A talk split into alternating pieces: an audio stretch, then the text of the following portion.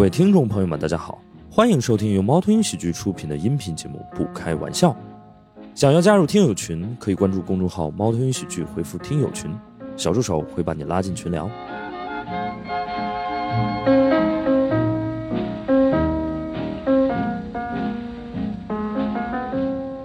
欢迎大家来到《不开玩笑》的录制现场，我是主持人史岩。OK，我们今天这个主题是关于 AI 啊，我们这个 AI 什么时候能抢走我的饭碗啊？让我们掌声欢迎邱笑、Cocky，还有池边老师。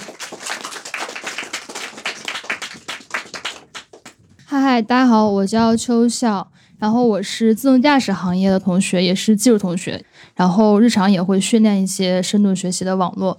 之前我们他在他的前东家，就是前东家可以说吧，阿里对。嗯然后我们之前合作过一场脱口秀啊，然后邱笑后来还去参加了这个效果的训练营。对，然后 就是，但是一直都没有收到很好的反馈。好吧，我们欢迎邱笑啊。OK，好，呃、大家好，我是 Cookie，然后是呃在一家乙方公司做设计，但是我其实是一个插画师的职业，但是我基本上会说自己是一个美术工具人嘛，就是这样。嗯，对，谢谢，美美术工具人的。简简称美工。那我是个啥？就是喜剧工、喜工、托工。嗯，好的，老池来吧。大家好，我叫池斌，是个音乐博主，也是个音乐行业的从业者，是不开玩笑播客老朋友了啊，今天又来了，嗯，呃，就像你是学这个是吧？对我是一八年开始做强化学习，强化学习就像是，就是我想把电脑训练成像人，哦，这个叫强化学习。它是不告诉我们的模型，就是什么是什么样的结果是最好的，就它没有一个完全的一个答案，但它只是告诉你。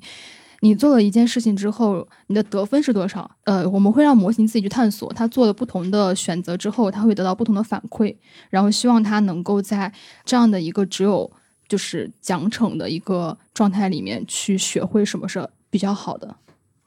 如果我们用更人化的方式，能怎么表达呢？就是通过电脑的学习找到最佳方案，是这个意思吗？对，就是让他自己学。哦，让他自己学。对，然后监督学习就是我现在也在做呃训一些，因为强化学习太难落地了，哦哦哦，就不好用。然后现在呃，它它会好用的，对 对，我见过的所有的跟互联网相关的人都会说这句话。那 他会 work 的。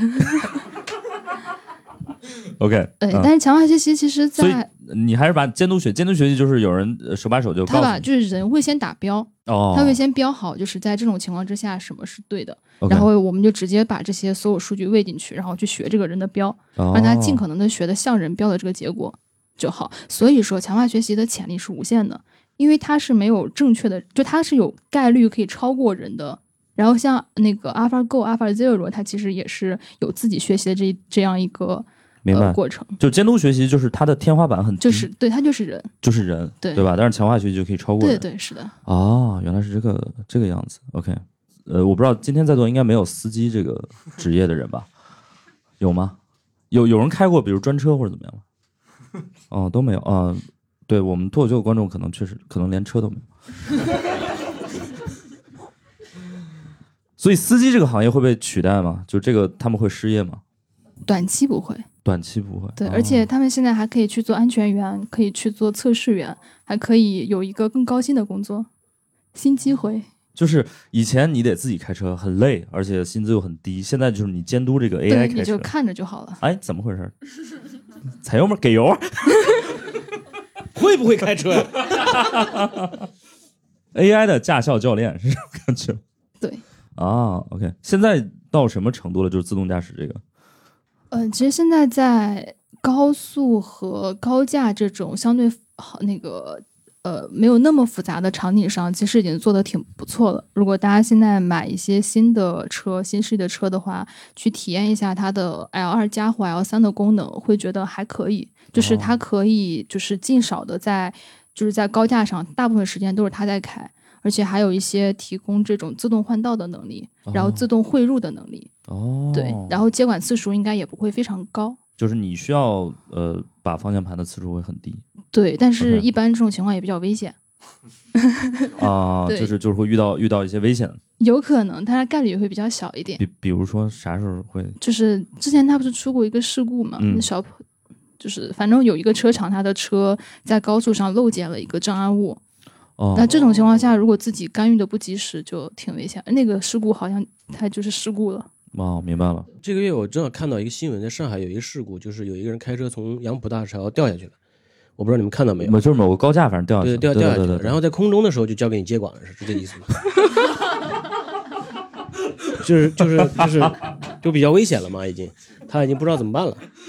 那这个就需要人要一直 哦就，所以我们说像 L 二、L 三，它的责任就出事故责任都是在司机身上。所以虽然说手可以不用去只一直干预，但是就还是要一直看着，因为出的事儿还是自己的。所以现在基本上最顶级的也就到这样了，就是可以辅助一下。嗯，对，这个是刚说的一个点，就是我们现在落地比较好的，就直哦接可以落给 C 端的，就是比较大量的，其实就是在高速高架。其实还有一些，如果大家去嘉定的话，会发现那边有蛮多自动驾驶的那种测评车，哦，就是它是那种，就如果你在嘉定，然后看到有一辆车没有没有驾驶员，你也不要慌，呃，他会有驾驶员，他只是说在那边，手没有在方向盘上。呃，他大部分不会在，OK，就危险他还是要接管他，会有一个安全员，然后他大部分情况之下会是让车自己去开，所以嗯可以体验一下。就其实如果说嗯那个，除非那种早晚高峰的话，大多数情况下开的还是可以，但还是哦会需要有接管。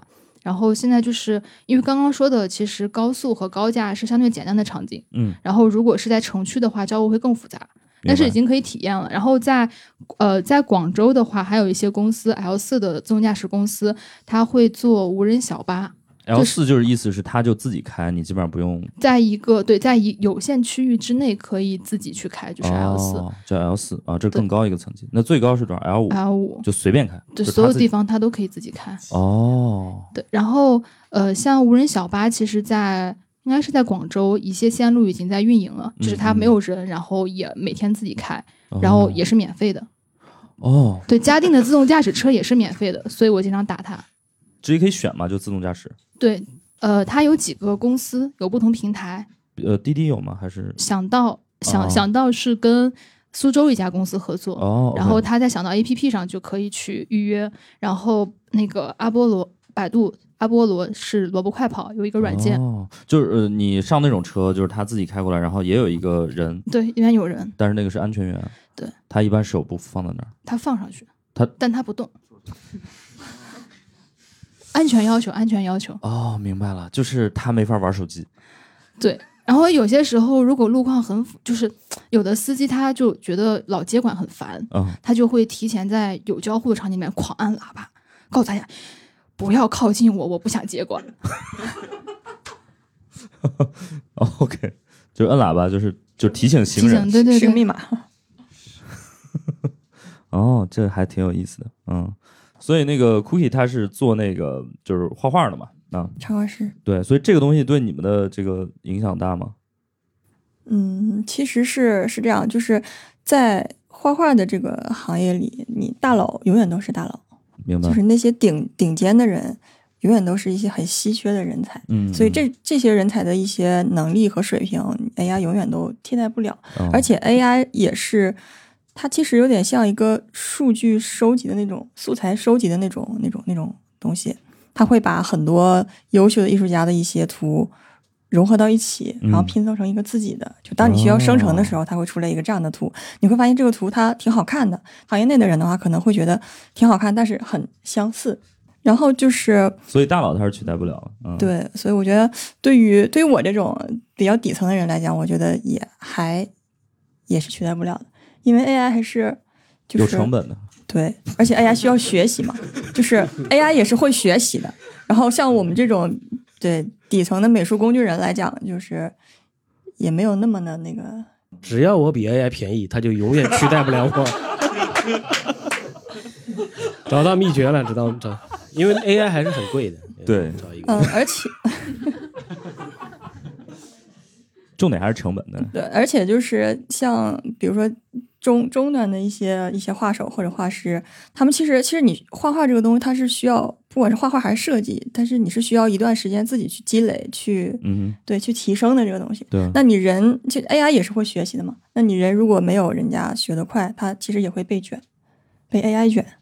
哦，哎，我想问一个问题，嗯就是我有看到有一些案例是说，呃，有一些画师他接单，然后他会把这个单转去 让人工智能画，画了之后再转过去。这就是投机取巧来，对，就是这说明这个人当安全员了，他就不直接驾驶了。他希望自己介入的次数越少越好，他他就尽量少接管就可以了。这个时候 AI 就是我们的一个有力的工具嘛。啊，OK，就这个行业内是也是有很多人在，我不管好不好，但是确实有很多人已经在做了，是吗？呃，确实，就像我们有的时候做一些海报的图或者一些什么之类的素材图，是需要去一些素材网站去当图嘛？哦那你人为的去当，跟你 AI 去，其实是没啥区别，大同小异，对，是这个意思。哦 AI 效率还高一点，嗯、那确实所以 AI 会抄 AI 的素材更多一点，AI 会抄的更隐蔽一点，是这种感觉吗？嗯，抄的更好看一点吧。就可他可能就是你会发现他，你给他一个命令，嗯。呃，输入了你的需求之后，就我想要一个什么样的风格，比如赛博朋克的风格，啊，然后有一些什么呃城堡的景色，或者是人哪哪样，就是怎样来形容一个形容一个场面，嗯。然后 AI 来做成这张图之后，你会发现，哎，这张图就是还挺好看的，但是你那个水平的人他是无法去做成 AI 这种图的水平的这种图的，哦所以他会给人惊喜。但是你真正的大佬画这种图呢，明白，对，人家会画的更好，因为是这样，我我我始终觉得，就是画画的人、搞艺术的人，他之所以就是从事这个艺术行业，他在这里边，是因为他对每每幅作品，他都是，就是他是付出了这个心和灵魂在里边。天哪，但是 AI 就我觉得，它只是拼凑，它没什么灵他魂。没脑子，嗯，有付但不出了我。们这种技术同学的心血，也是有的。对对对，它它其实对，他更技术一点。对。就是 AI 付出了技术同学的心和灵魂，只不过这个传递效率可能会有点低。然后那种就是比如说你给张照片，然后让他画画那种，呃，我感觉他们的那个就是 AI 的那个品味口味好像有点怪，就是它有这种感觉吗？对，有点像就是看图片，就识图的那种。对，有的时候你可能，比如跟你男朋友一张合影，嗯，然后变成了你和一条狗在合影，就 AI 只是这样画出来的。但我觉得还挺洞察人性的。可能那个女生心里就是这么想的。这个 AI 深度学习过去，就就是我我不知道大家有没有，应该有很多呃，尤其女孩子，呃一会儿我可以采访一下。就是我我有个朋友，他是这样的，他这个有一张照片，然后他穿着那个黑丝，然后呢，这个阳光给他的腿呃打了一个影子，然后 AI 就画了三条腿出来，啊，就是我觉得就很神奇啊。我们你你你有被画成过什么奇奇怪怪的样子吗？我有尝试用我的照片就自拍嘛，我在那个一个修图 APP 上，然后它生成之后，我发现脸还行，是我比较熟悉那种，像王者荣耀的小乔的那种那种脸的那种感觉。哦、OK，但是他的手就没有画好，嗯，所以我感觉就真的就是，虽然我们画画的人画不好手，就是 AI 也画不好手。还是需要接管。哎，所以手是比脸更难画的是吗？就是身体对这种手的这种结构，它是比较难画的，还有一些身体的姿态是比较难画的，哦，为啥为啥呀？就就是不太好画，掌握它这种角度透视，有些你可能画的不好看。嗯嗯嗯嗯嗯。呃，你刚刚说那种，比如说呃，我甲方有一个需求，然后 AI 能做出来，那要你们干嘛呢？它是它是这样，嗯、我不是在一个乙方公司嘛，然后每天基本上就是除了就是做做图之外，还是要对接甲方的。对。然后他们有些人过来过来的需求，就是有些甲方他自己也不知道他自己想要什么，有些形容很模糊，你要去分析他清晰的想要的是什么。啊然后有些人他形容的东西就是和你理解的和我们正常行业内理解的可能有有些偏差。嗯比如有些词汇，比如说呃，我想要一个潮酷风的图，一些国风的图，在我们设计的那个就是意识里嗯可能是这种风格，但实际上不是。它是根据他们的一些预算、一些需求、一些审美，他们所要求的也就是在这儿，所以嗯你大概就是要考虑到他们需要在这儿的一个一个需求。我们是一个播客节目，所以你说在这儿 不好意思，我们的听众很难 深度学习出来，这就是一个更 low 一点的一个他们在一米五，但我们我就我们就不需要给他们一米八的哦这样的一个东西。所以说，呃，在那个有一个有一些网站或者一些小程序来实现呃呈现那些 AI 的生成图的时候，你是需要就是把一些需求写到给给到他嘛？你要写的足够清晰，AI 才可以足够看你那个文字足够理解，然后来来做成一个图。但是我觉得甲方其实很少有能明确的，就是写清楚自己嗯 brief 的这种。这种对，所以当我们看到有一些人写的模模糊糊，然后生成的图很奇怪，就跟自己完全想要的完全不一样的时候，我们觉得其实还是需要有个翻译的。所以就是从美术工具人变成了翻译工具人就是我们其实也还行，就起码我们跟人还能还能说两句，还能交流一下。把甲方的语言翻译成计算机能啊 AI 啊能懂确实的语言，对吧确实，？然后我们可哦以二次翻译之后翻译给 AI，AI 再做。哦，OK，哦，这还挺神奇的。所以老池，你们音乐行业这个哎，恐慌大吗？我觉得应该没有恐慌，但是其实已经就是 AI 或者说大数据嗯或者算法本身已经非常深入音乐行业了。嗯就我我觉得就是说一个现象吧，就以前可能音乐的传播是从说，哎，我们比如音乐编辑，或者说那些呃比较听了很多的人，对。他们来给你做推荐，电视台啊、电台啊、媒体啊上面这些乐评人老师，但现在可能就是算法。就你去哦你去短视频网站上看，或者说去一些音乐平台上看，它可能就是哎，现在哪首歌呃飙升最快啊，然后哪些歌被听的最多呀，所以那些东西它就是通过呃学习数据得出来的，然后他认为你应该也喜欢，他就会推送给你，然后你就被动听了以后觉得哎确实还可以，所以呢，现在的歌曲的流行好像并不是说就是偶然的成就成分是很大的，被机器推荐出来的这个几率是很高的，嗯。而不是说我一个大的唱片公司，我要去做一些好的音乐，找一些明星来唱，它就一定会火。嗯。所以我觉得这个是一个蛮本质的转变，这个是机器深度参与到整个音乐的营销和推广当中来了。所以就比如说我抖音上听了一道一个一个这种神曲，对，我虽然呃主观的审美上我很排斥，嗯，但是我没事的时候脑子里就会回想它的旋律，是是是是，就是我被就被 AI 了。驯化了。对，所以我觉得神曲是有是有道理的，这是神决定的，就不是就不是人类决定的，就是机器决定的，所以它叫神曲嘛。我们在被投喂很多嘛，实际上我们没有办法，或者不是说很现在很难得有机会去主动去找我们的音乐是怎么样，或者听一个哎我一个有见识、有品味的朋友，我要问问他我应该听什么。其实大多数时间是被投喂，而且这个密不透风的投喂，就是这些信息都过来了。我认为这个是呃相对我觉得 AI 比较可怕的地方。嗯而不是在于它能不能抢走我的工作，实际上它已经抢走了。你看我们音乐博主，整天上网，本来要给大家推荐音乐，后来发现哎没有啊，大家不需要推荐音乐了。实际上是这样子的，给大家推荐 AI，AI 推荐音乐。是就只能做安全员了，就是说哎这个 AI 推荐的不行，所以我们还有一些其他，偶尔去接管一下这样子。哦对但是我说这个音乐行业呃没有恐慌，是因为可能大部分的创作者其实都认为 AI 不会取代人类的创作。嗯呃，我其实也没有那么有信心。其实就是你看流行音乐的发展，我觉得大多数今天我们听到流行音乐其实都有套路的。对那我觉得呃，不管从律动也好，音色也好，人唱歌也好，其实大量的 AI 已经介入到创作当中来了。嗯然后呢，就比如说我们呃，可以在 QQ 音乐上搜到每一天更新几百首歌的歌手，就是 AI 歌手。真的吗？对，一年有上万首歌他会发行啊、就是他不在乎你听不听，他只要进到大数据里去，只要出来一首歌，他就可以收很多版权费。哦这在很多音乐平台上已经出现这样的歌手了。然后不知道大家听说过没有啊？以前有美国一家公司做了一个叫“二十七岁俱乐部”，就有很多美国的明星、摇滚明星在二十七岁死掉了啊，然后他们就模仿那些死掉的都在二十七岁死的吗？就是有一个所谓的二十七俱乐部，就是啊很多摇滚明星在二十七岁死掉，他们就给他们起了一个这样的名字来形容他们。哦，然后呢，这个美国的这些公司呢，就模拟他们，就在他们死后出了一张专辑。然后比如说有那个 Nirvana 的科特·科本啊，然后有 Amy Winehouse 啊，就这些嗯早逝的巨巨星，给他们出了一张死后的专辑，重新用 AI 作词作曲，然后帮他们唱出来，用他们的嗓音唱出来，模拟。然后我听了一下，其实还不错。哇哦！所以其实我你这个安全员怎么？当的？我们音乐行业就是安全员，可能接下来又要升级了，就是安全员的安全员了，已经有点。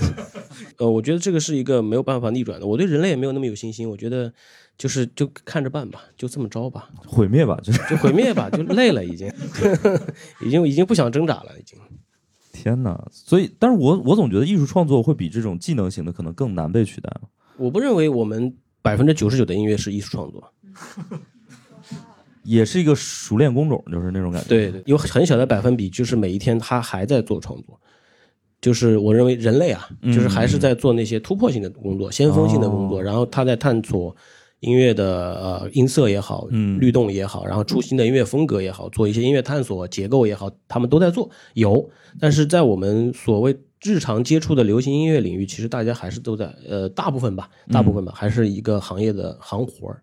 行活、呃哦我认为越是可以被模式化，越是可以被学习的，呃，其实 AI 肯定会超过人类，只是时间快慢的问题。我觉得那天会到的，就是我从今年这个冬奥会这个冰墩墩啊，我觉得嗯。虚拟偶像应该有市场，就是就是其实他都没有作品的，你看。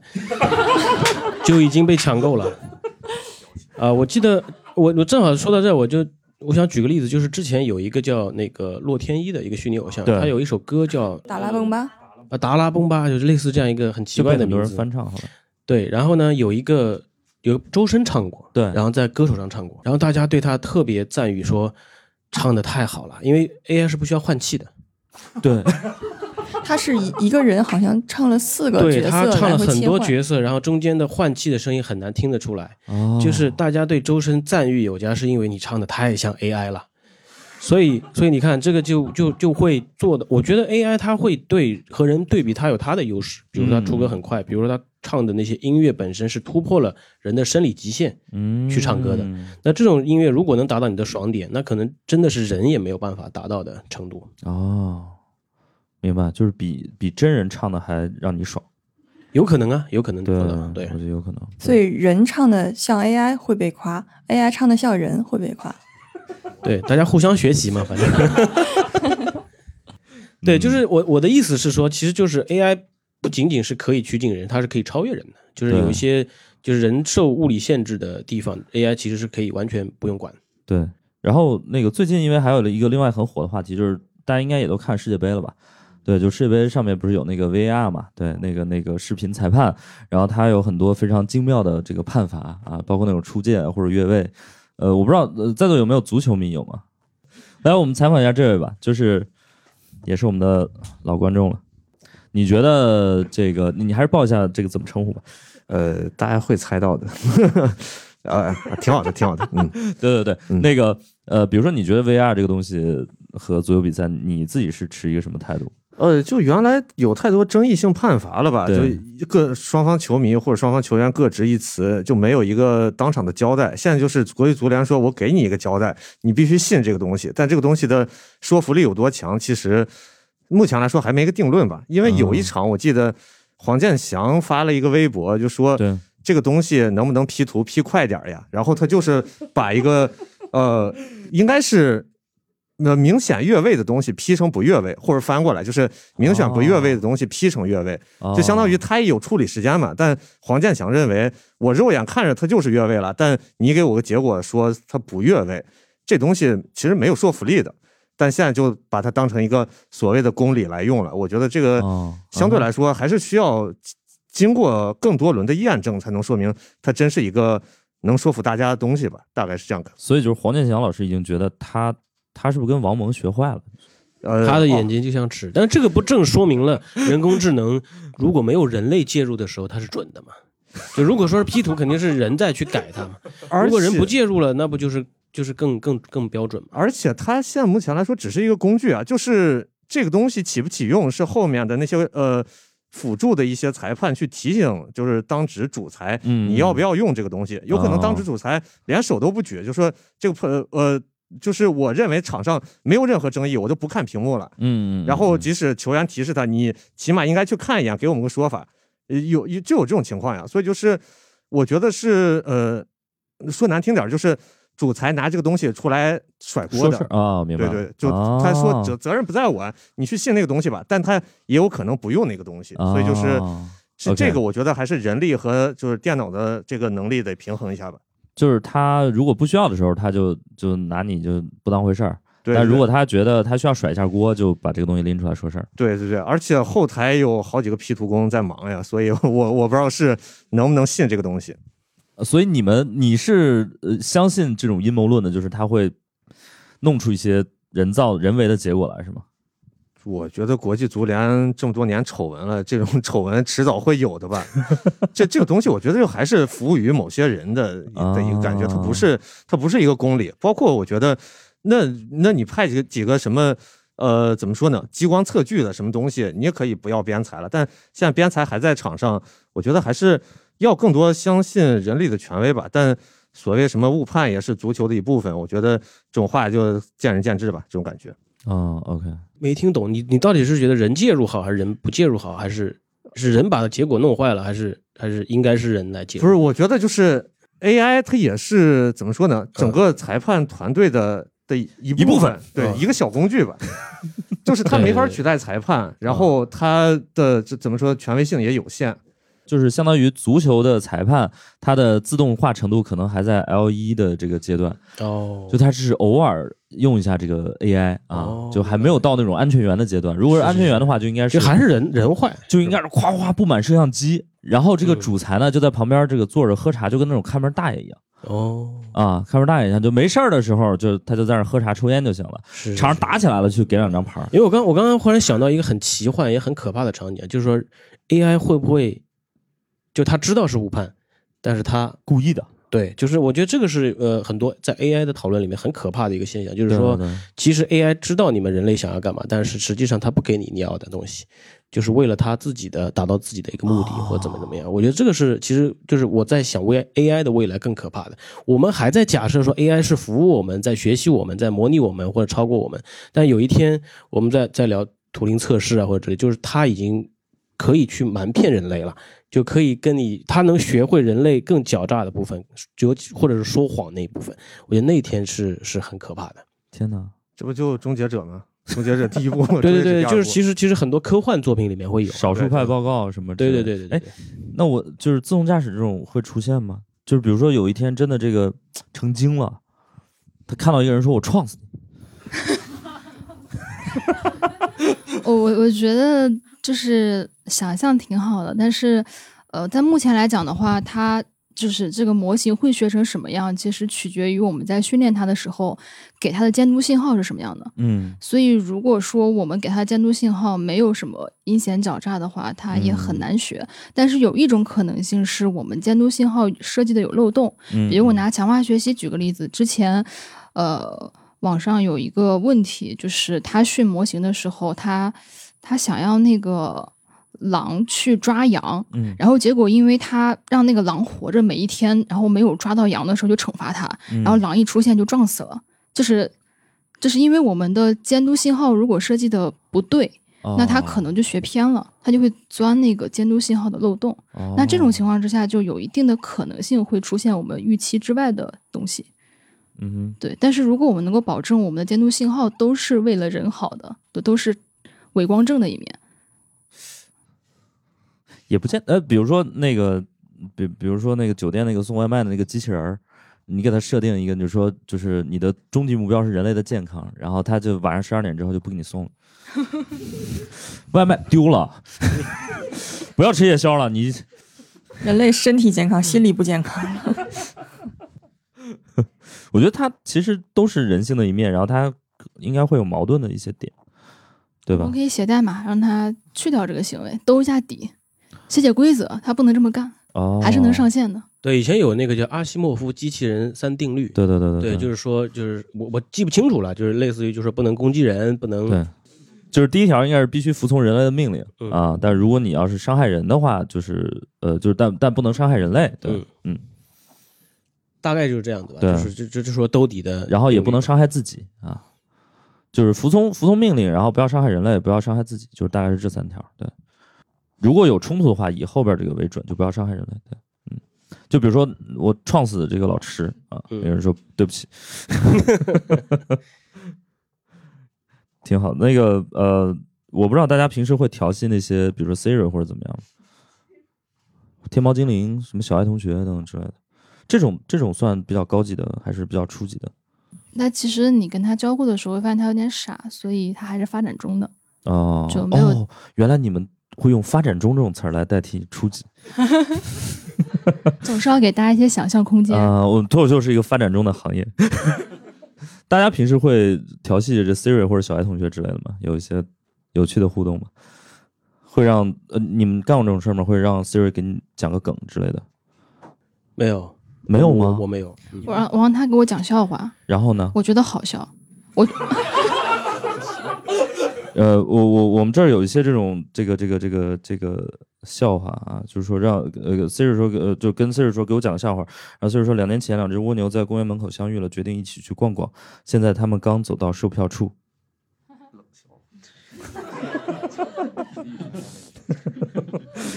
然后我们这位同学说，呃，就又跟 Siri 说，你觉得这个好笑吗？Siri 说，嗯，有什么其他我可以帮上忙的吗？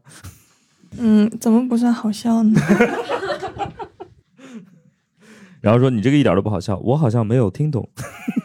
我觉得好像就是 Siri 的终极的呃抵抗你的一个工具，就是我好像没有听懂，我并不明白你的意思，是会这样吗？可能它是兜底策略吧，啊，就是个规则兜兜底。对。那比如说自动驾驶的兜底策略就是停嗯，就高速上停肯定也是不好的。啊，对对对对，对你可能要靠边停。就是，嗯，可以。我觉得就是目前来讲，就是在控制车的行为这里，嗯还是写的规则比较多，而且它的兜底安全做的比较重，就我们一定要保证它先安全，所以会做很多的检查。哦，比如说如果是 AI 介入的话，会更便宜吗？还是会更贵？如果是画画的角度 AI 应该应该更贵吧、啊 a i 应该比人工贵吧？真的吗？我觉得看收不收钱，比如现在 Chat GPT 还没收钱，你可以免费嫖，它就不要钱。但有天它收钱了，就看它定价多少。哦，然后以后会有很多公司都训很多模型，所以价格不一定会很贵，因为它就是一个软件，它不需要在投，就它研发出来之后，它的成本可能是时间越长就越小一点，嗯嗯也就有可能价格也可以一开始不收那么高。嗯，就看有没有市场，然后让他们去卷。对对，我我之前在我们那个听友群里有一个同学说了一个说什么他们公司是什么花了很多很多很多的钱，然后然后做了一个什么 AI，然后取代了就是花了也很很多人好几百人开发了一个 AI，然后取代了五个人的工作。但他们公司如果上市了，讲了一个好故事，是不是他们股价就上涨了？OK，所以就是 AI 是用来讲故事的。嗯不不不不不不不，我要为我的行业说两句。就它是一个前景，虽然今天我们取代了五个人，但是这一份服务如果我们部署到了很多公司里面，我们可以复制过去嘛？那我们可能可以取代更多人。然后今天我们能取代五个人，会不会明天我们就可以取代更多人？有点像传销。我说我这个 说的他的状态，OK，那你觉得，比如说像你们这种做技术的会被 AI 取代吗？呃，有还是有点难的，就是、啊呃，有一个 Copilot 的一个开源项目，它可以自动去做一些代码补全。嗯，就这里还有一个段子，就有人面试的时候没有关那个玩意儿，然后面试官说你给我写一个什么需求，然后他写了个函数名儿，自动补全了一个函数代码，就很尴尬。对哦他现在做的还可以，但是呃还是没有办法成熟的完成一个大的项目，还有设计之类的。就它可以帮我们提高一些效率，但是还是很难去取代到人。嗯然后，然后还有就是这些是开发方面嘛，你像我们这种炼丹师，就是训训模型，就是炼丹师。这这还有专业黑话吗？炼丹师对我给我曾经做的一个训练平台起名叫炼丹炉，哦就是，就看能练出什么单来。对，哇哦，就因为很因为它有些玄学的部分，就就是训、哦模型训练有些玄学，就你也不知有一定道会练出什么来。对，所以我们一般还可以在开始训练之前烧个香。所以所以每个人都能当三分钟太上老君。对对，是的，这有点赛博朋克的。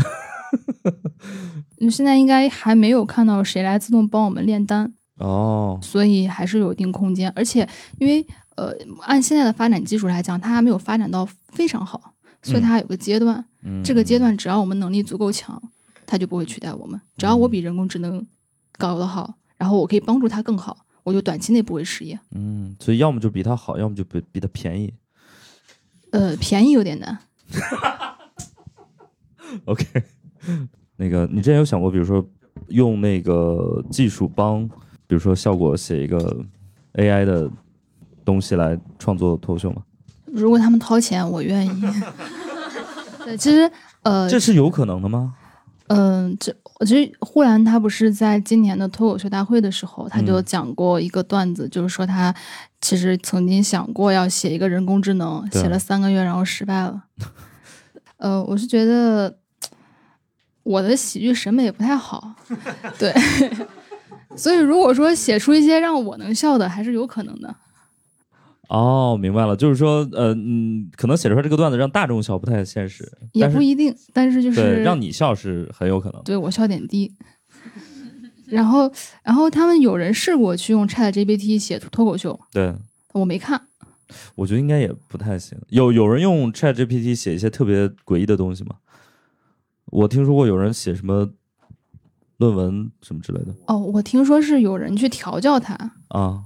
就是他会调教猫娘，就是你平时都在接触什么？不是我我从朋友圈看到的。假设你现在是一个猫娘，然后给你一些设定，告诉你是你要怎么样。他说：“那我现在希望你在傲娇一点的语气跟我说话，我要你再傲娇一点。”哇！然后有人文字怎么表现傲娇？虽然我不太会，但是，但是但是他的回复就会说是那种哼什么什么什么，人家今天怎么怎么怎么的的的，就那种。啊，波浪线，波浪线，波浪对线。对对对对对对对对哦，就是不仅可以调戏他，还可以调教他。对。然后有人就很痛苦，有一次他关就是有有就是前几天好像 ChatGPT 因为访问用户太多，他关、嗯他服务断了一段时间，嗯，然后服务再重连之后，很多人说他调教好的这个没了，他需要重新再调教。对他需要把他的这个调教过程记录下来，哦，然后可复现。OK，了解。我记得我早年间，我早年间的时候，其实有这种那种，呃，什么什么聊天机器人。我记得微软有一个叫什么小冰什么什么之类的，对吧？所以现在其实比那会儿要更领先一点，是吗？呃，会做的会好一点，因为你嗯看他虽然他有时候不懂，但他可以跟你说一大堆。就有人问他什么苏轼的老婆是谁，对，问了几遍，每一遍都不一样，但他能，但但但是他会告诉你说，苏轼跟他的某一个老婆叉叉叉，就就苏轼跟他老婆叉叉叉关系非常好，还能编一大段经历，就看你就看起来就跟那个读小说一样。就是我觉得就是他们呃求生欲很强，就不管对不对，反正我先把这个我先说我不能交白卷对吧？我先把它这个写满，这种感觉是吧？对，OK，我我前两天呃，我们也是一个朋友收集过来一个素材，是那个说呃问 ChatGPT 就是令狐冲喜欢的人是谁，然后他就开始乱编，其中一个版本是在《神雕侠侣》中，令狐冲喜欢的人是杨过。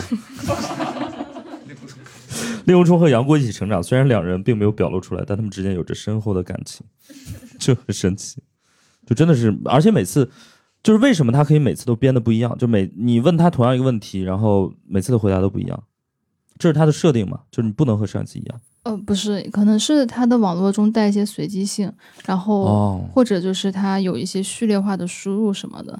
然后我我们有一位朋友他说，因为你每次问同样一个问题，他回答的都可能不一样，所以这个功能可以被用来写周报。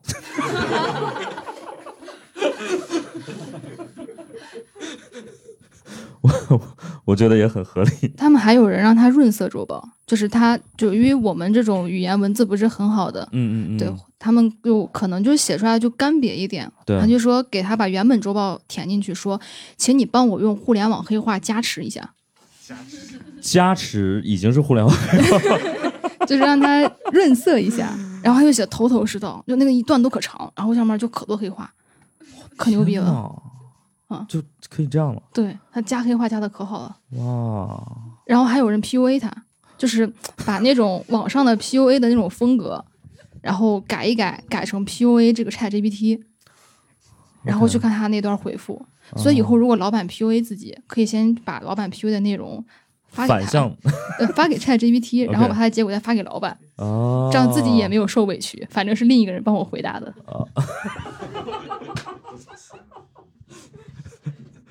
最后发现他是在左右互搏，就是自己 PUA 自己是吧？来回 PUA。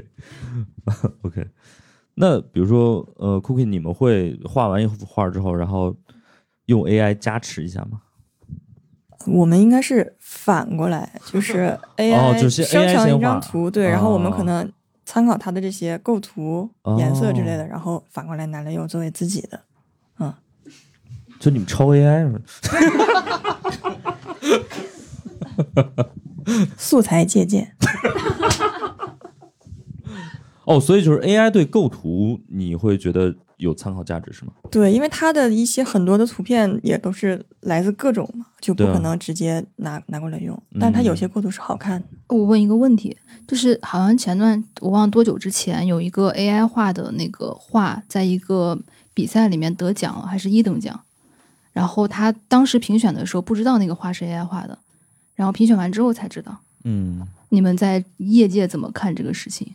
就是有些图能看出来是 AI 画的，但是有些图其实也看不出来，因为真的吗？就是我们就是那些厉害的原画师画的那些厚涂风格的那些图，因为他们本身就是用 CG 的那种比较写实的嘛，嗯嗯，然后 AI 就是就是刚好就会这个，所以它就跟这种就会很冲突。所以就某一种风格，其实 AI 它就正好撞枪口上了。嗯、对，然后甚至 AI 会在短时间内画得更精细、更好看。哦，OK，就是我经常会翻墙看的那个网站，就 ArtStation 那个、嗯那个，就是前两天的事情，就是有人发了一个抵制 AI 画图的那个东西，然后被嗯删帖了。被删帖了之后，导致经常在那个网站上发帖的那些艺术家就产生共鸣之后，大家都在疯狂的抵制。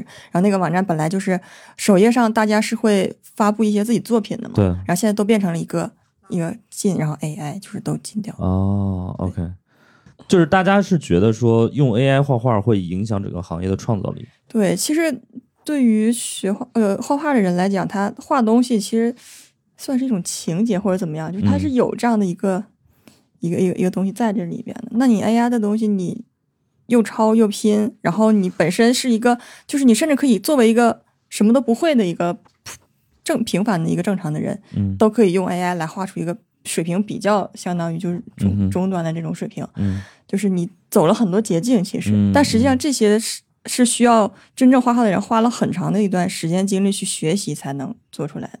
明白。嗯哼，音乐里会有这种，就是 AI 辅助作曲。就我我是觉得挺好的，就是你去嗯抵制它是害怕它嘛，对不对？就是说你要拥抱它是吧？你现在现在每个人用手机，你都可以拍很漂亮的照片。对啊，但当当出来的时候，那些受过很多年训练的摄影师会不会觉得要抵制抵制这种数字相机？因为他害怕嘛，啊哈，对不对？哦，我嗯想起一个那个什么，就是在 AI 还没有这么成那个推出来之前，嗯当时是在网上有一种图叫转手绘，就转手绘，它嗯哼。是用照片儿，呃，用哦 PS 修成一种手绘的形式。OK OK，然后这种当时就是会被原画师所就是看不上，因为我们的图是画出来的，对，然后他的那个图是 P 出来的，是做出来的，嗯，他其实没有什么，对。就在我们画画的人眼里其实没有什么技术含量，但是很多人就是大部分人也看不懂嘛，对，就觉得哎呀很像很好看。嗯。其实这个东西就是跟 AI 转手绘跟 AI 就是有点类似的这种、这种感觉在里，嗯所以如果就是如果要是在一个比赛的情况下，你人画的就全部都是人画的，就不要有其他的东西。那你如果要是用 AI 做，那你就完全做一个用，AI 做 AI 的那那种对、那种比赛，哦大家来去那个啥，这样能相对公平一些。哦，就如果 AI 和人比就没劲了。嗯从积极的一方面看，就是每一次的生产工具的升级，也让人压力更大，然后做一些更高级的工作嘛。其实你看，就是每一次工业革命以后，那又有些工作都被舍弃了，对就变成流水线了，然后变成就是就是所谓的以前的纺织女工就变成了流水线，可能。对对然后，人的人人需要学习的时间越来越长，你发现没有？就以前可能十几岁就工作了，现在可能要三十岁左右要上这上那的才开始工作。所以我觉得就是人把自己逼到越来越，就是我要经过可能二十年的学习，我才可以去从事一个工作，就越来越难了。现在，嗯，但是有些有，我觉得有些就是没办法避免，嗯人类发展是会把因为人类最可怕的就是以前几千年的这个这个这个这个知识和能力都会被累积起来，然后我们人的寿命有限或者学习能力有限，但机器的能力要就这个上面的时间要比我们多得多，速度也要快得多。嗯所以就是大家都在竞赛吧。就是我在想，当年出现摄影这件事情的时候，所有的画家都会觉得说，这这个算什么艺术嘛？这个你你像，但是我是手绘的，对不对？就现跟现在想想法一样，但后来才会。就像画的像这件事情已经不是一个艺术表现形式了，就开始会出现各种各样的，比如说什么印象派啊，可能会出现各种各样的啊、呃油画的颜色、色彩上的东西，然后会、会有会有那个各种艺术门派出现，然后那个东西可能不是一个够生产工具或者说照相机可以实现的东西了，所以它其实也在反过来逼人类去做一些新的结构，做一些新的艺术创新。啊、就今天我们不管是 AI 去去脱口秀也好，去音乐也好，去画图也好，其实有些工作其实不可避免，AI 一定能做，只是今天我们看它做的好或者不好，或者说它有未来做的好的那天什么时候来，但是对我们自己其实是蛮有压力的，就是那那那该怎么办，对不对？从事音乐行业的人该干嘛？从事绘画行业的人该干嘛？我觉得就会慢慢慢慢被重新定义的。人还是会越来越高级的。我对人类又有信心，然后又又没信心。其实，哎，但是比如说现在，我觉得 AI 他们，你不管进化到什么程度，但有呃包括这个艺术创作，但是最终他的目标还是，比如说他做了一个画儿，然后让人去欣赏，对吧？有没有可能有朝一日 AI 也有了自己的鉴赏能力呢？就是 AI 画了一些画儿，然后另一群 AI 嗯觉得不错，哦，就人已经没有位置了，在这个体系里所以。人在哪儿？对啊，就是这是不是更可怕一点？AI 和 AI 玩了，就已经不需要人因为。我我之前一直在想，我说什么时候真的是，比如说喜剧的，或者说人类文明的一个一个终点，就是如果有朝一日，这个 AI 讲了一个段子，另一个 AI 说，哎，蛮好笑的，我觉得我们可能就完了啊。对，就是 AI 的好坏已经不由人类来来判断了，对，是另外一群 AI 觉得，哎，这个就是一群 AI 把另一群 AI 逗笑了。这个 AI 好幽默呀。这个 AI AI 界天花板，你知道吗对 AI AI 界脱口秀 AI 天花板脱口秀天花板，对 A 期末，对 AI 画图天花板、嗯、，A 分期，啥玩意儿？听了听了都要流眼泪了。我觉得不用这么恐慌，这个就是 OK 恐慌 AI 评论这个事情。我从两个方面说这个问题，嗯哼，对我正经一点。啊，好好好，没问题。对，就是是这样的，就是呃，如果说我们今天有一个 AI 去判断一个东西的价值，我觉得大大概率以现有的技术来讲，它还是去学的人的审美，所以它其实相当于只是做了一个大多数人的一个评价标准，嗯。它只是拟合了大多数人的评价标准，帮我们去筛选出一些什么是呃，我们就可能我们大多数人觉得会是好笑呃好看的东西，嗯嗯嗯，对，然后随着我们的，因为最终我们还是会看它生产出来的东西，然后我们或者说我们自己也会去更新我们的评价标准，那我们会产生新的数据，那么这个评价的 AI 可能就会去拟合我们的这个，所以我觉得 AI 的本质还是为人类服务的，它不是去替代人类的，它是一个工具。OK，对，然后第二个方面是，就是我觉得从经济上来讲的话，你觉得你像一些艺术审美这些，其实它更多可能，比如说像一些收藏品这种艺术高雅一点的东西，它可能大多数情况下对它的评价是一些人炒作或者是为了避税一类的东西，所以它其实就是 AI 不会炒作，就是它没有，就我觉得没有这个动力啊。对，所以我觉得这种事情应该不会成为现实。因为这个社会还是一个以人为本的社会，还是我们人类的社会。我觉得你好乐观。我觉得越是搞技术人，可能越乐观，可能他们也知道自己的水平 对，不足以。对，就是像我们这种整天看一些科幻的作品，就觉得哇，好恐慌哇，赛博朋克未来以来，对，搞技术人早着呢。对，就是你们也知道自己现在没到那个份儿上。对，我们也知道它还有多远，所以不用担心。而且我觉得，反正我的技术理想是，我觉得技术是为人服务的。但是我总觉得，就是因为我我我也看了很多的一些理论也好，或者怎么样，就是未来真的到了那一刻，可能是你完全无法预知的，就是可能它啪一下突然那个点就出现了，AI 的智慧突然超过人类的点，可能突然就出现了，就像现在就突然就放开了。就所有人都是早着，不可能没准备好，早着呢不可能。对对对，我觉得就是就是那个下围棋那个，我觉得还是一个挺，啊哈就是柯洁他一开始第一次和 AlphaGo 那对对对个下棋，他觉得说，哎，这个怎么可能干得过我嘛？一个对吧？AI 对不对？然后第一次就赢了，然后后来有有一次和 AlphaGo 下棋，把他给吓哭了，就是就是他认为他这一辈子永远也不可能再赶上 AlphaGo，对因为他的学习实在太快了，他每天去学习那些全世界所有棋手所有的所有的的下棋的那个策略。所以我觉得就是就他很突然嘛，就是因为它的速度是是几何级级别的往上快对，。因为因为因为我之前做的一个算法跟那个 AlphaGo 的算法结构有些相关，嗯，对，所以其实呃，我们是本来想用那套框架来做自动驾驶的。哦，对，它能解决一些东西，但是我们发现它有一些很比较严苛的一些要求，嗯，因为其实呃，围棋它是一个，你看下围棋它不是时间可以等这个执行的一些时间嘛？对对对，然后那人工智能为什么能做好，在于我们其实可以堆很大的算力，让它算，让它去推演未来的可能性，所以它是有效的。哦所以但是是时间的朋友。呃，是钱的朋友，机器越贵就越好。但是，呃 我们然后我们会发现，人类社会的很多问题是会比这个复杂很多的。嗯就一个嗯开车，它都很复杂，嗯，所以而且它也要求实时性。其实人的脑子是非哦常厉害的，我们可以短时间之内说这么多话。对。就是你想，我们脑子就这么小一块儿，那 ChatGPT 它训练的时候可多机器可多卡，哦，对它很大，明白对，然后嗯而且，呃，就现实问题会复杂很多。明白。然后围棋只是围棋是一个他擅长解决的问题，就像他擅长画某一类型的绘画一样。哦，但是人类世界太大了，问题很多，然后再加上逻辑推理这些，目前还是挺有潜力的。明白明白。我觉得就是围，呃，你说这个也挺对，就围棋棋盘其实是一个很聚焦的一个问题，对吧它很干净。我们现实生活中有哪些，比如说这个工作其实已经被呃 AI 取代了吗？客户客户经有吗？客服客服吗？对对对，啊你你说一说啊那种。嗯，就是现在有一个智能电话，各大公司都在用，不管是哦京东啊什么的。您好，我是你的专属客服经理，他会设置一个字段，我们公司都有，可以设置，你就编辑好，然后他会打过去。打电话是一个非常累的工作，然后人是没有那个体能跟耐力的，而且尤其是重复性很高的，比如说。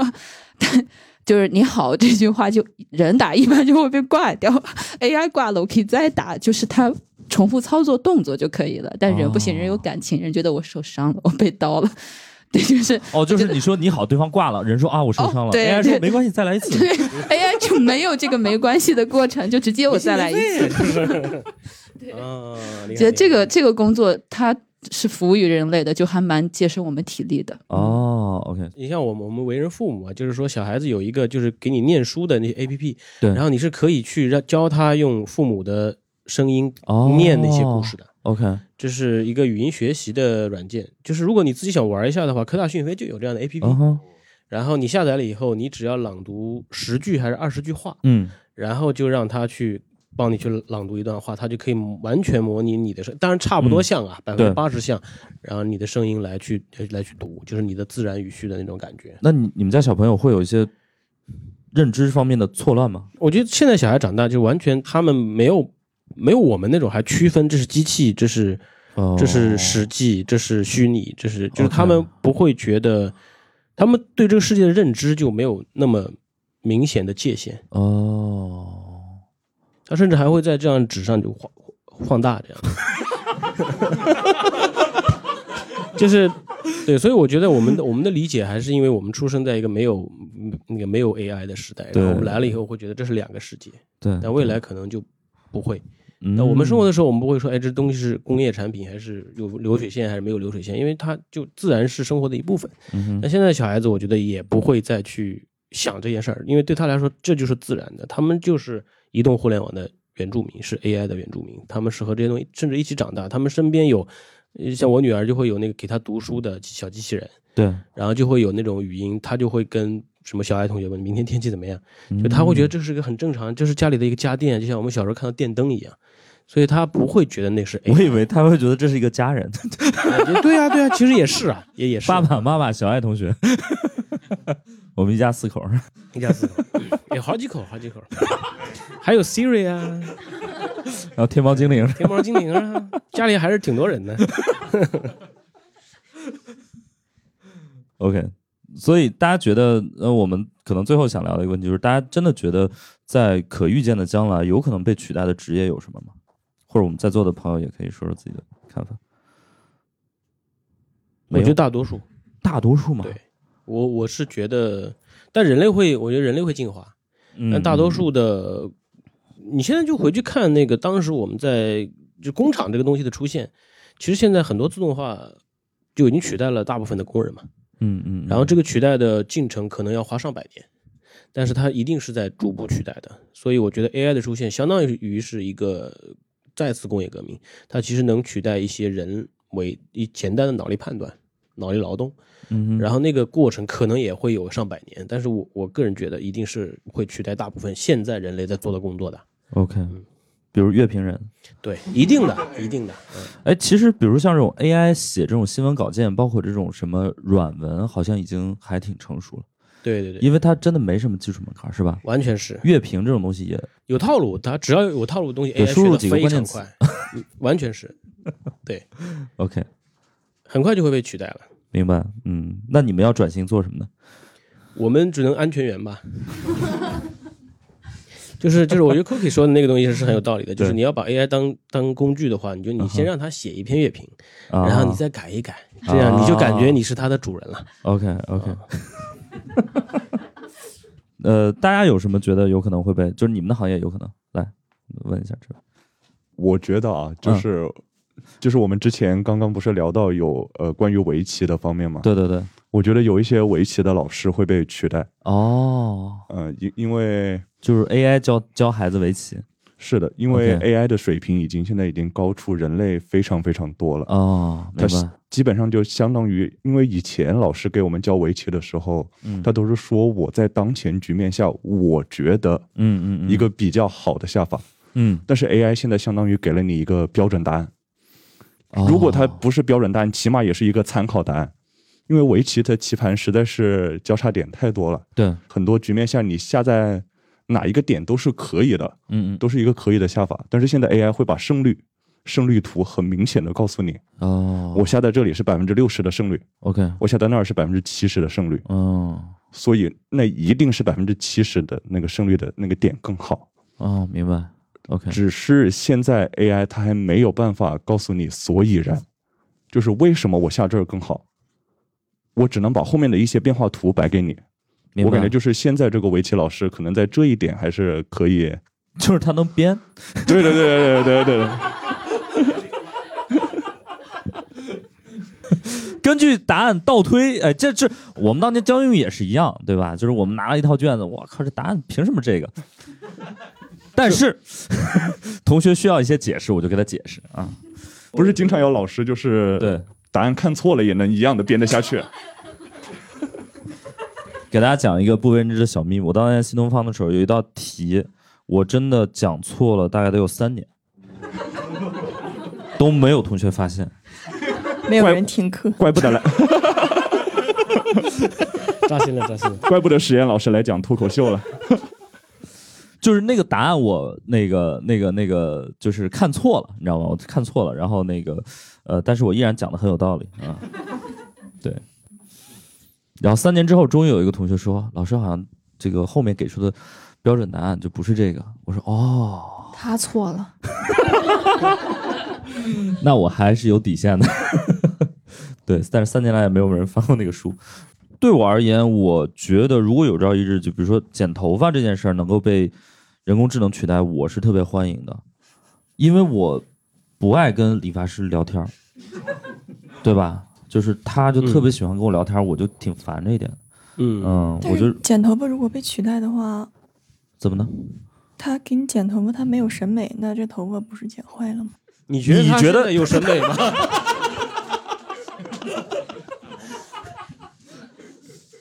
我做这个判断的前提是他还能坏到哪儿去？你现在哪次剪完头，你不会觉得哇靠这？我觉得这不能更差了。对，嗯，他还能坏到哪儿去？只要不说话就行。对他只要不说话，安安静静的把头给我剪完，我觉得我都能接受，我觉得这挺好。你觉得呢？有什么工作是有可能会被 AI 取代？其实我是我的观点一直是，我觉得，呃，它机器只是人的辅助，所以可能是人力上的人数上的降低，但它不是完全的取代。比如嗯说，你像呃特斯拉的一个分享里面，他嗯们之前在做自动化标注、自动化打标，嗯因为打标就是因为我们要 learning 要学习嘛，需要让网络去学，我们要标真值。那这个标的时候，之前都是人标，嗯那我们是不是可以自动化标，嗯或者我们先预标一部分，再让人标，成本就更低一点。嗯那么目前现在，呃，因为不管特斯拉提了这个概念，反正大家也业界也都在做嘛，嗯都在做一些自动化标注，但是目前还是主要是以降低成本为为目标的。就是呃，可能就是我先预标注以后，标注员可以标得更快，那我成本就更低。所以我觉得其实呃，目前近近近些年来的话，人工智能更多还是会辅助人去提效，但是这个危害就是提了效之后，这个行业需要的人可能就没那么多了，嗯哼，所以就需要找一些新行业来容纳他们，明白。对，比如说安全员。我其实呃有一个行业，我不知道大家呃，当然这个也只是我的一个设想，就我觉得有一部分的编剧的工作，就不是脱口秀的编剧啊，因为喜剧我觉得可能会比较难，但比如说影视剧的一些编剧的工作，我觉得很有可能可以在近期内被 AI 取代啊，因为现在尤其是国产的一些剧，大家可以看到，就是它的模式化已经很很严重了，就是它的所有的角色都是高度公式化的。啊，可能就是比如说霸道总裁或者是怎么样啊，嗯然后就是，呃，我们可能只要输几个关键词，比如说我需要一个呃爽剧，然后有一个霸道总裁和一个什么什么之类的，然后带一点穿越的元素，对，还可能会有一些职场吧，我不知道，对，法律等等之类的。最近那个剧叫啥？嗯，电竞哈，反正都可以带一些啊。反正你就输入几个这个这个呃参数，对吧？你你输入几个需求，然后它可能就可以出一个这个基本的剧本大纲。对，然后你可以再找一些编剧去细化，或者是怎么样，可能就行。所以我在想，就是 AI 可以成为这个编剧的话，那同样是人编了一个一个这样的一个剧拍出来，别人会大家看了之后会觉得，哎，这什么编剧啊，烂片儿。对但是 AI 编出来了之后，编出这个这个剧之后，人看了之后，哎，这个 AI 还会编出霸道甜宠剧呢。哎呀，可能能成为一个他还卖点。懂逼咚，就是，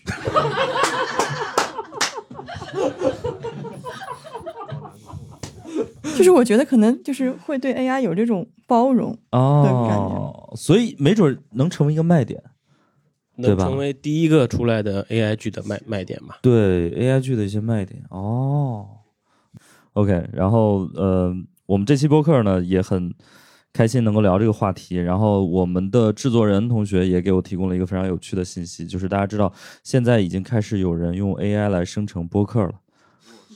呃，说国外有人用这个 AI 生成了 Joe Rogan 和 Steve Jobs 的播客啊，对，就是让 Steve Jobs 来做这个 Joe Rogan 的一个播客的嘉宾啊，然后整个的文本和语音都是用 AI 来生成的啊，就是已经可以做这个了啊，所以啊，我希望大家珍惜每一期呃，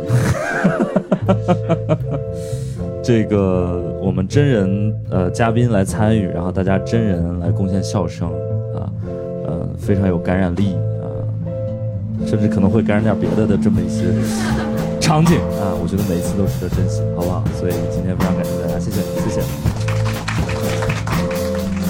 好，我们就还是老规矩，拍个照，然后感谢大家收听本期不开玩笑。想要来录制现场一起开心，可以关注公众号“猫头鹰喜剧”，回复“听友群”，小助手会把你拉进群聊。我们会不定期在群内招募现场观众。最近我们参与制作了一档脱口秀视频节目《开麦总冠军》，精彩片段可在 B 站账号“猫头鹰脱口秀”查看。我们下期再见。